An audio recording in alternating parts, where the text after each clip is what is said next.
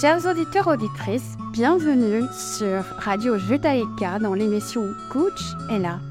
Je suis Nathalie Fabreau, coach de vie et coach en entreprise. Et aujourd'hui, j'ai le plaisir et l'honneur de pouvoir accueillir le docteur Michel Delbrook, que j'ai eu la possibilité de connaître en tant qu'élève il y a des années de ça, quand je me suis spécialisée en prévention du burn-out. Bonjour Michel, bienvenue à l'antenne. Comment vas-tu? Bonjour Nathalie, écoute, je vais bien. Je suis ravie que tu sois là et euh, que tu aies accepté euh, voilà, de venir et euh, de parler de, voilà, de, de, de, qui tu es et de cette spécialisation que tu as aussi dans ta palette par rapport au burn-out, qui est quand même une thématique dans notre société actuelle qui est très présente, si pas encore plus présente qu'avant peut-être, mais tu donneras également ton avis. Tout à fait. Euh, on en parle de plus en plus, disons depuis 20-25 ans. Mhm. Hein. Et je pense que ce qui me paraît vraiment essentiel et la raison pour laquelle je continue à y travailler, c'est pour au niveau de la prévention. Parce que moi, je suis un clinicien de terrain et, je vois les gens arriver dans les stades 3 et 4 de burn-out. Et parfois, c'est trop tard. Oui, donc tu nous parleras de ces stades. Hein? Voilà. l'émission. Donc c'est pour ça que l'émission est intéressante parce que au plus nous allons faire de la prévention primaire, c'est-à-dire je suis en bonne santé, j'ai pas de maladie de cœur, mais je, je, fais du sport, je me nourris bien. Ben, Pour le burn-out, c'est la même chose. Qu'est-ce que je devrais faire pour euh, rester en bonne santé? D'accord. De, toute façon, euh, faire de la prévention primaire, ça ne rapporte pas d'argent à court terme mais ça permet d'avoir de moins en moins de maladies, de moins en moins de prise en charge. Et donc, c'est aussi faire des économies. D'accord. Alors, je t'entends déjà tellement enthousiaste dans, la, dans l'introduction du thème. Et avant qu'on y aille, est-ce que tu pourrais juste euh, te présenter brièvement Parce que ce qui est fabuleux, c'est que tu parles de prévention, mais tu es médecin en fait. Je suis médecin, oui, je suis médecin depuis 47 ans. Et euh, depuis 1975, c'est peut-être même un peu plus le temps passe, le temps passe. Le temps passe très vite. Et donc, euh, je suis psychothérapeute, psychanalyste, formateur. J'ai écrit pas mal de bouquins aussi sur euh, la psychopathologie, sur donc, les maladies mentales, sur euh, bien sûr le burn-out, sur ce qui me paraît aussi essentiel, c'est la relation entre le soignant et le soigné, entre le médecin et le patient. Ça, ça me paraît c'est un centre un intérêt de, depuis toujours, depuis l'université. D'accord. Et euh, qu'est-ce qui t'anime le plus dans, dans, tout ça par rapport au burn-out? Sachant que tu as parlé de prévention, du sens de la prévention, euh, qu'est-ce qui fait que tu continues à être dans ces thématiques-là? Eh bien, parce qu'en fait, je continue à recevoir des gens. Je continue à recevoir des gens en souffrance. Oui qui me comme, commence à être quand même connu, les cas de plus en plus difficiles me sont envoyés, me sont référés. Et donc, euh, ça, c'est une première chose. La deuxième chose, c'est qu'au fur et à mesure des découvertes euh, scientifiques, on, découvre de plus en plus que finalement, le burn-out, c'est comme un, un chapeau, si tu veux. Et en dessous de ça, tu as une multitude de problématiques psychologiques, organiques, organisationnel au niveau du travail.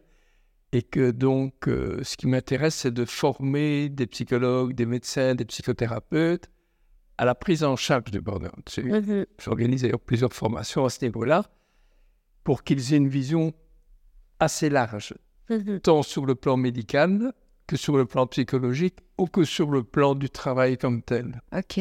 Ouais. Parce que le psychologue n'est pas formé à l'approche euh, en médecine du travail. Le médecin traitant ou spécialiste n'est pas formé non plus sur le travail. Oui. Et inversement. Donc, je pense que ce qui me paraît essentiel, c'est une prise en charge globale, de la personne. Oui.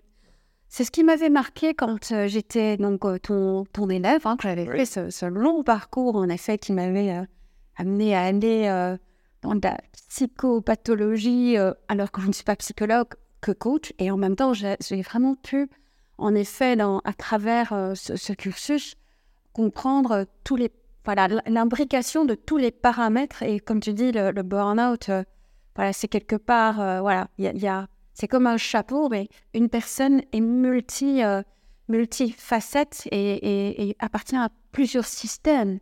Et c'est intéressant parce que la thématique du burn-out et le lien qu'il y a eu avec le monde du travail aussi a, dû être redéfini, si je me souviens bien. Est-ce que tu pourrais en dire un peu plus par rapport à ça aussi? Il y a ça, et il y a aussi le fait que, euh, donc tout à l'heure je disais que de plus en plus de découvertes au niveau des neurosciences nous ont amené à prendre en charge différemment cette problématique.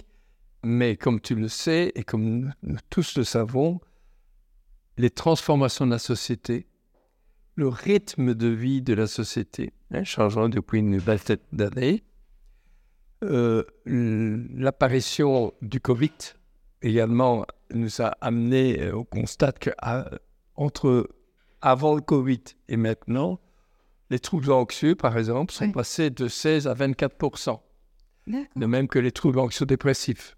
D'accord? Vient se rajouter depuis 2-3 ans maintenant les conflits en Ukraine et en Russie, euh, les, les, craintes financières. Et donc, quand un patient arrive épuisé, oui. avant de faire le diagnostic, on sait que derrière tout ce qu'il nous dit, il y a toute cette préoccupation euh, de monsieur, madame, tout le monde, mais qui, chez ces personnes qui au départ sont, sont fragilisées, de par leur situation professionnelle, également de par leur situation personnelle, de par leur situation au travail, ça va accentuer euh, l'intensité et, et, des symptômes et la durée de la prise en charge aussi. Ok, oui. Tu vois Oui, oui, je vois bien, je vois bien. Et et par rapport à cela, quand, quand tu notes, quand tu euh, partages en effet tous les, tous les facteurs euh, sociétaux, économiques euh, qui sont là, j'ai aussi envie d'ajouter ce que j'avais pu observer quand j'accompagnais en coaching des personnes dans le monde professionnel aussi, c'était le, le, fait qu'on passe dans un mode hybride, d'abord, d'abord avec le confinement les personnes ont dû apprendre à gérer les équipes à distance. Donc, en termes de ressenti de contrôle, de clarté sur ce qui se passe, euh, il y a eu un grand flottement et énormément d'anxiété aussi autour de ça. Le fait de, ne plus être aussi en contact physique avec des collègues, euh, pour certaines personnes, c'était carrément d'être seul, euh, vraiment, mais seul, seul, seul avec personne, ou bien d'avoir des familles à gérer en plus étant euh, dans la cuisine, euh, connecté avec, euh, avec les collègues, à essayer de gérer une réunion et des enfants qui sont là et qui sollicitent. Et ça, c'était aussi un des facteurs que j'avais trouvé voilà, particulièrement, on, l'entendait, c'était vraiment stressant. Oui, j'ai effectivement, Nathalie, eu beaucoup, beaucoup de, de jeunes parents, enfin, quand je dis jeunes, 30, 35, 40 ans, en charge de familles avec deux, trois, quatre enfants, en plus de leurs euh, soucis professionnels, d'être confinés à la maison, de gérer tous les deux travailler à distance et de gérer la marmaille à la maison, c'était épouvantable. Et puis n'oublions pas, ce sont nos adolescents qui ont, qui ont trinqué. Parce que l'adolescent, c'est celui qui, qui doit découvrir le monde, tu vas faire de nouvelles expériences, il était confiné chez lui. Donc là aussi, on a constaté un taux d'anxiété et de dépression chez les adolescents et de suicide extrêmement important. Oui, ça, ça avait été très marquant. Oui. Ouais. Ouais, Ma fille m'avait dit, voilà, elle a 23 ans, elle m'avait dit J'ai perdu deux années de ma vie. Oui, tout à fait. Et je ne les récupérerai plus jamais. Voilà. Et, euh, et c'est vrai que c'est très touchant d'entendre ça. Euh, c'est le moment où l'adolescent doit pouvoir s'opposer à ses parents. Et puis, pouvoir quitter le milieu familial pendant quelques heures et puis revenir. Et là, c'était impossible. Ouais. Donc, là, ça met pas mal de pression. Pas beaucoup de pression. Alors, c'est intéressant parce qu'on parle de ces thématiques de burn-out. Comment définirais-tu euh, le burn-out? On en parle maintenant, on est bien non, mais je vous dis, on va quand même ramener cette question pour euh, poser. Euh, ben, au départ, si tu veux, c'est un terme, d'abord, to burn en anglais, c'est se consumer. Mhm. D'accord?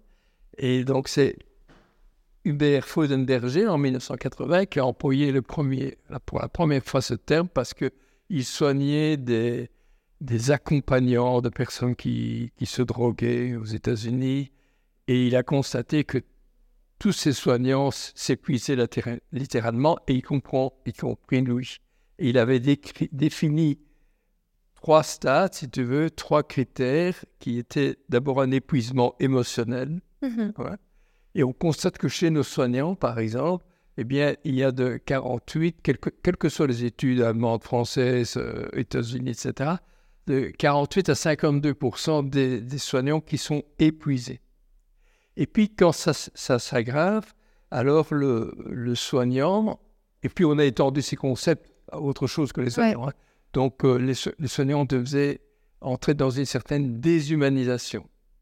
Hein, ils considéraient euh, non plus la personne comme dans sa globalité, mais comme un, organe, c'est la vésicule du 13, c'est le schizophrène, et non plus la personne dans sa globalité.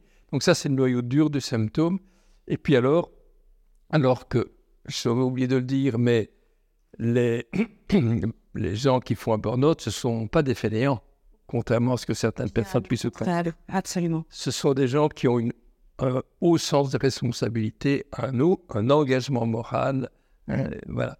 Et, donc, euh, comme ils, n'ont plus les performances qu'ils espéraient avoir, ils arrivent dans un, au troisième item qui est un sentiment d'échec professionnel avec un découragement, une démotivation.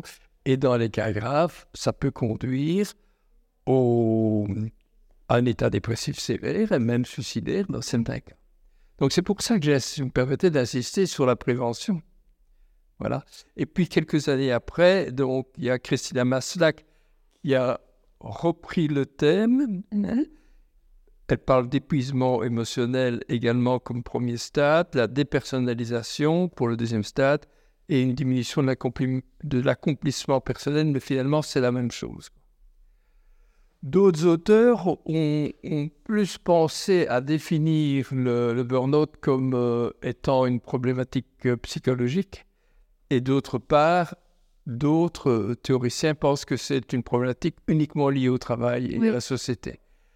Personnellement, je suis comme Christophe Dejour, à Paris, penser que le syndrome de l'épuisement professionnel, c'est comme ça que ça s'appelle en français, la traduction du burn-out, eh bien, c'est une conjonction des deux.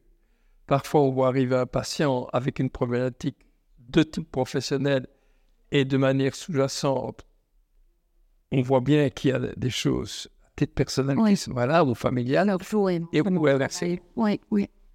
Oui, moi, ça m'avait marqué quand on avait abordé cette, cette, euh, cet aspect-là qui est, euh, voilà, on est, il y, a le professionnel et il y a, il y a le, terrain personnel euh, par rapport à voilà son, on va dire son héritage au niveau psychologique, par rapport à son éducation, ses valeurs, ses principes, cette personnalité que l'on a aussi, qui peut en effet nous amener à avoir voilà un sens de l'engagement qui n'a peut-être pas forcément de limites clairement posées. Et le, le, burn-out aussi, c'est cette, difficulté à être au clair sur les, frontières et, euh, comment on cherche ces frontières, comment on pose des limites. Et euh, j'accompagne, alors je, travaille beaucoup dans le milieu hospitalier pour le moment, euh, vraiment pour, alors c'est pour accompagner des managers pour qu'ils comprennent l'impact de, de, leurs actes managériaux sur le climat et comment ils peuvent voilà, préserver les personnes, les, préserver les personnes en leur donnant les conditions qui, qui, peuvent quand même. Euh, voilà. Tu parles du climat dans l'entreprise? Du climat dans, dans, les hôpitaux et dans l'entreprise pour que les personnes au moins aient, on va dire, le, climat le plus sain possible, sachant que de toute façon, tout va plus vite avec moins de ressources. Pour hier, il faut avoir délivré pour hier. Et il y a cette espèce d'imprévisibilité aussi euh, qui s'installe, plus beaucoup de changements. Oui, mais là, Nathalie, tu soulignes quelque chose quand même d'essentiel, capital. Moi, j'ai quand même suivi pas mal de, de, de médecins en burn-out, des médecins hospitaliers oui.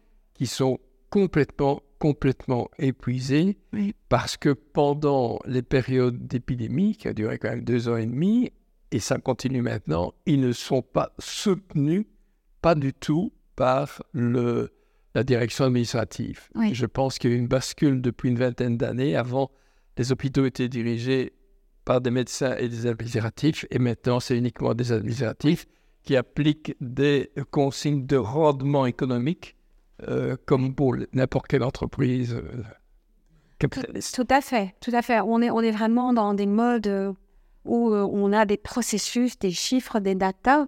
Et, tu mentionnais le, fait que voilà, il y a cette, il y a eu pour les soignants, ça, ça aussi été un, des, un des facteurs qui a, qui a amené la souffrance. C'est avec maintenant une volonté de gérer les hôpitaux autrement, avec les fusions, les, intégrations de plusieurs structures sous, une, voilà, sous un plus, on va dire, une, une, une maison mère, hein, un peu comme dans le monde de l'entreprise.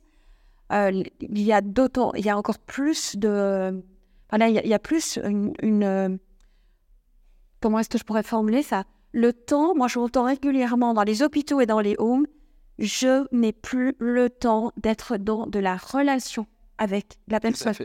Or, le sens même, la, la mission même de, de, de, de ces personnes est d'être avec des personnes, Voilà. de, de les, de, les, de les soigner, certes, mais, mais d'être avec des humains. Il y a une étude européenne qui a été réalisée chez- dans 12 pays européens sur la question. La recherche, c'était euh, pourquoi une hémorragie des- soignants et notamment des, des infirmiers.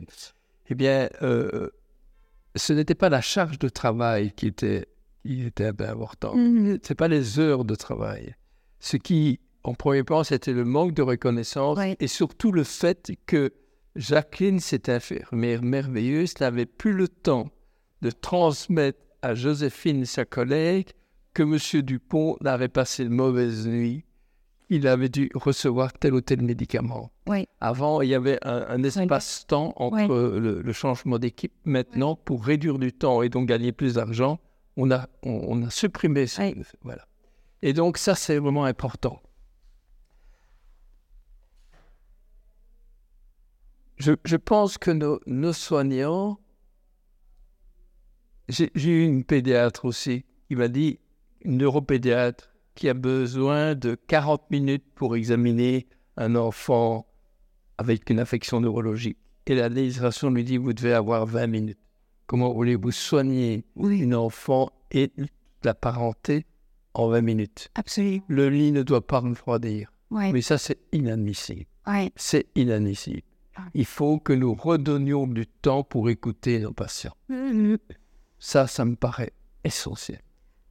Je, euh, je ne peux que te dire combien je, je, je, je comprends et, combien ça, ça me touche aussi quand, quand j'entends que tu reconfirmes ça et que actuellement on est, et, et on parle des soignants, mais c'est même euh, de manière plus globale, suite à la pandémie, ce qui s'est passé aussi, c'est que, alors il y a certaines, certains business qui ont vraiment, euh, voilà, qui ont Explosé. Mais il y en a, il y en a plein qui sont en re-questionnement, euh, qui ont été peut-être subsidiés et soutenus, mais euh, qui, voilà, sont, sont en déclin. Et dans tout ce questionnement de survie économique, et, et de nouveau revient la notion d'argent et de temps. Et, et le, le- la première chose qu'on enlève, c'est le lien, le, le contexte humain. Et tu vois, on Et on va va dans les process. Ah, non, parce que avant, tu faisais tes courses chez le petit épicier du coin, Hum, tu papotais un peu, et donc tu recevais du bon et lui aussi. Oui. Maintenant, c'est plus possible parce que tu dois, même si tu es pensionné, tu n'as pas de voiture, tu n'as pas d'internet, tu ne peux pas commander en ligne. Comment vas-tu faire pour aller à la grande surface? Comment va-t-on faire pour créer les liens? Donc, tu vois, la problématique, elle se situe au niveau macroscopique et microscopique. Oui. Et moi, je ne tiens pas à me décourager. Et je pense que c'est toujours les minorités qui font changer le monde. S'il y a une prévention, s'il y a une prise de conscience importante, que c'est de nouveau chez le petit commerçant qu'on doit aller faire ses courses, de nouveau acheter ses oranges et, et ses poros là-bas, Mhm. eh bien, je pense qu'on va faire changer quelque chose. Oui. Si nous sommes exigeants par rapport à nos médecins et à nos soignants pour demander qu'ils nous écoutent, etc., je pense qu'on on peut Ramener un petit à peu. petit, Ouais. voilà. Et on voit que la, la, les, la nouvelle, les nouvelles générations sont aussi dans cette recherche de, voilà, de, de le, clan, les liens entre eux sont fondamentaux et, et, non négociables. Donc, on le voit dans le monde du, travail actuellement. Il y, a, a comme ça ces difficultés au niveau intergénérationnel de, comprendre ce changement de priorité. Mais ce basculement, je pense qu'il va également contribuer à, un changement de, point de vue et à, et un questionnement sur le, sens d'aller dans cette rapidité aussi. Alors, c'est tellement passionnant comme sujet et figure-toi, cher Michel, que nous avançons et il nous reste encore 7 minutes. Ah bon? Ah, bah alors, écoute. Donc, pendant ces 7 minutes, je vais quand même t'amener à, un truc qui me paraît essentiel, quitte à prolonger. Puis on pourra, dans, dans une émission suivante, euh, voilà, approfondir, notamment sur le plan plus scientifique, etc. Il y a un outil qui, qui est essentiel et qui, que je vais majoritairement retrouver chez beaucoup de, des patients qui présentent ce syndrome. C'est la capacité de dire non la capacité de dire non, comme je l'ai fait dans mon propos il y a quelques instants, non à ce mode de fonctionnement. Mm-hmm. Bien entendu qu'on doit accepter un certain nombre de choses, mais de dire non, parce que c'est ça qui va nous sauvegarder. Non si je suis harcelé au travail. Non si je suis une femme et je ne suis pas respecté. Non si je suis un homme et si je suis brimé. Non à un surcroît de travail pendant la semaine. Et en même temps, un engagement. Garder notre engagement personnel, notre engagement dans, nos croyances, dans nos valeurs. Tu vois, comment, c'est pour ça que ces personnes doivent être bien prises en charge, soyez par des professionnels compétents. Il ne suffit pas de donner un médicament, parfois c'est nécessaire, mais vraiment d'avoir une écoute profonde de la souffrance de ces personnes et aussi une qualité de prise en charge humaine.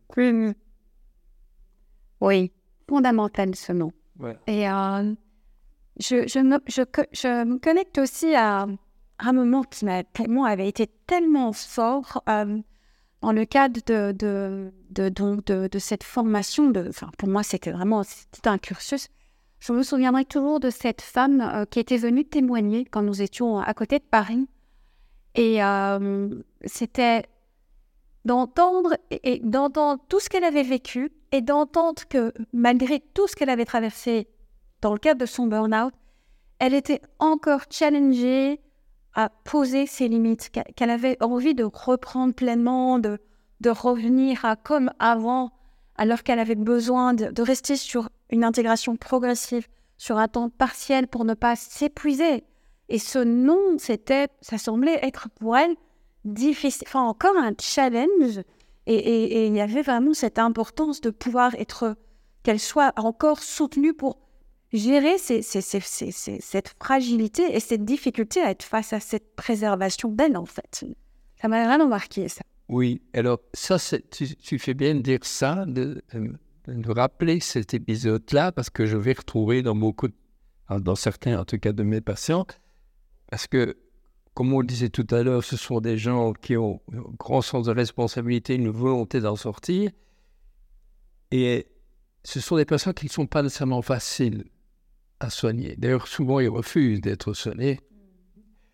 Et il faut donc euh, tout un, art que nous avons à apprendre pour, euh, pour les prendre en charge, pour les faire tout doucement accepter qu'ils sont épuisés et pour ne pas faire comme avant.